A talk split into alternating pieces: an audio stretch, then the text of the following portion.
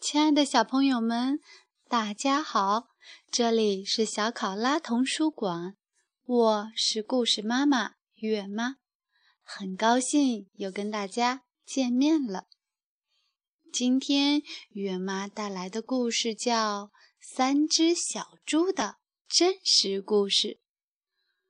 口述是一只狼哦，让我们竖起耳朵，一起聆听吧。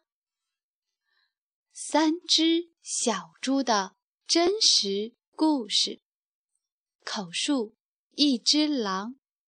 文：美，乔恩·谢斯卡。图：美，莱恩·史密斯。翻译：方素珍。河北教育出版社。三只小猪的真实故事。每个人都知道三只小猪的故事，至少他们认为自己知道。但是，我要告诉你一个小秘密：没有人知道这个故事的真相，因为没有人听过。我的说法，我是一只狼，叫亚历山大。你可以叫我阿力。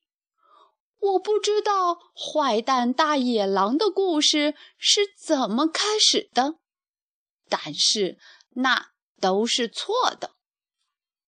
也许是因为和我们吃的东西有关系吧。狼喜欢吃小兔子、小羊和小猪这一类可爱的动物。可这不是我的错呀，我们天生就是这样的。起司汉堡也很可爱。你喜欢吃汉堡，那么大家也可以说你是大坏蛋喽。就像我说的。这个坏蛋大野狼的故事是错的。真实的故事是一个喷嚏和一杯糖引起的。这是一个真实的故事。很久很久以前，当我为亲爱的老奶奶做生日蛋糕的时候。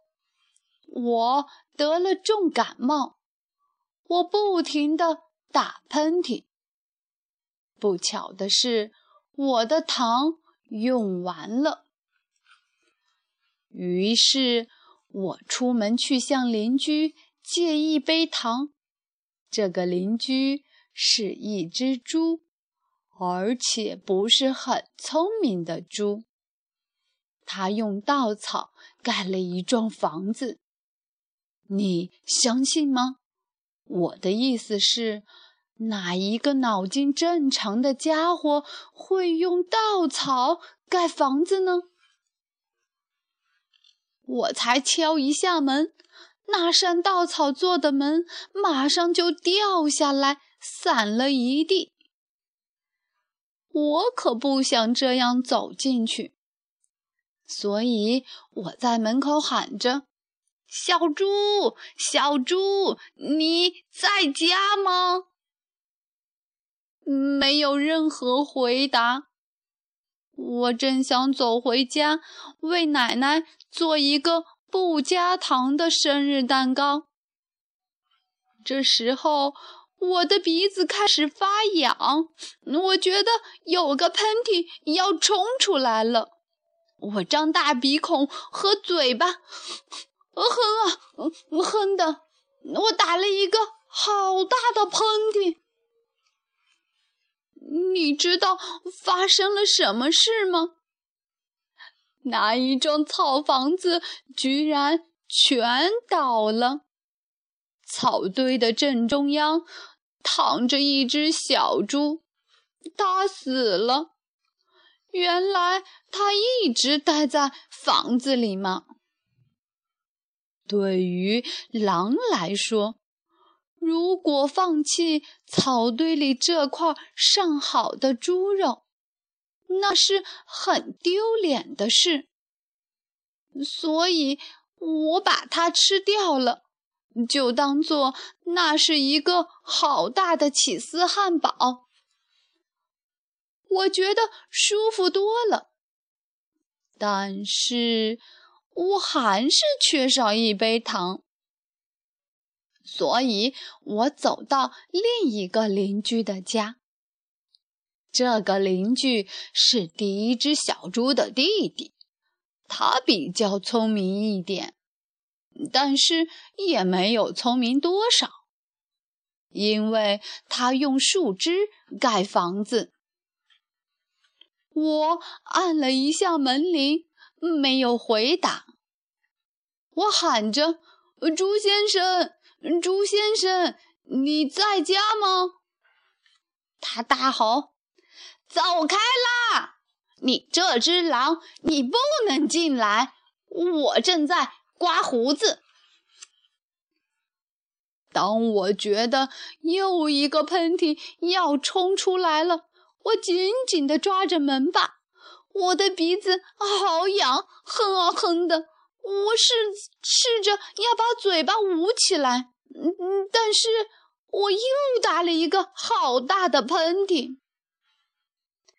你一定不相信，这家伙的房子跟他哥哥的一样，全倒了。当灰尘都散开以后。我看到这只猪也死了，哦，我的天哪！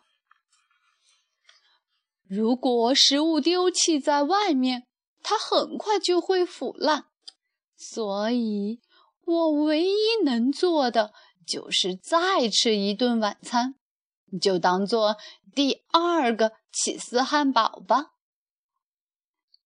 我吃得很饱，感冒也好多了。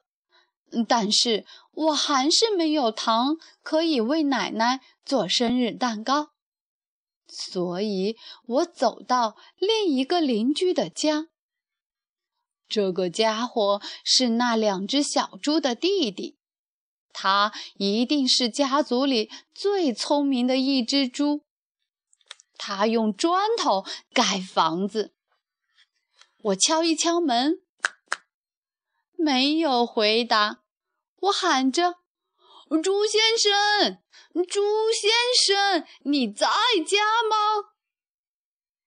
你知道那只粗鲁的小猪怎么回答吗？“走开，你这只狼，不要再来烦我了。”他真的太没有礼貌了。也许他有一大袋的糖。却不肯给我一小杯，让我为奶奶做生日蛋糕。哼，真是一头猪！我正想要离开，打算回去做一张生日卡片，不做生日蛋糕了。这时候，我的感冒又发作了，我的鼻子好痒，我又打了一个大喷嚏。啊！这猪小弟大叫：“喂，你那个又老又丑的奶奶，不是只吃肉吗？吃什么蛋糕？你不要骗我啦，我绝对不会开门。”我一直是很冷静的，但是他这样侮辱我的奶奶，我开始发狂了。当警察围过来的时候，我正要打破猪小弟的大门。在整个过程中，我的鼻子一直痒痒的，鼻孔、嘴巴张得大大的，并且不停地打喷嚏。接下来的故事就像他们说的那样了。当记者们知道我把两只小猪当做晚餐吃掉了，他们都认为，一个生病的家伙要去借一杯糖，这种事听起来一点也不刺激，所以他们就把故事夸大扭曲了。一只大野狼狠狠地吹吹吹倒了小猪的房子。从此以后，他们就认定了我是坏蛋大野狼。喏，真实的故事就是这样，我被冤枉了。对了，也许你可以借我一杯糖。亲爱的小朋友们，故事就结束了，期待下次再见。拜拜。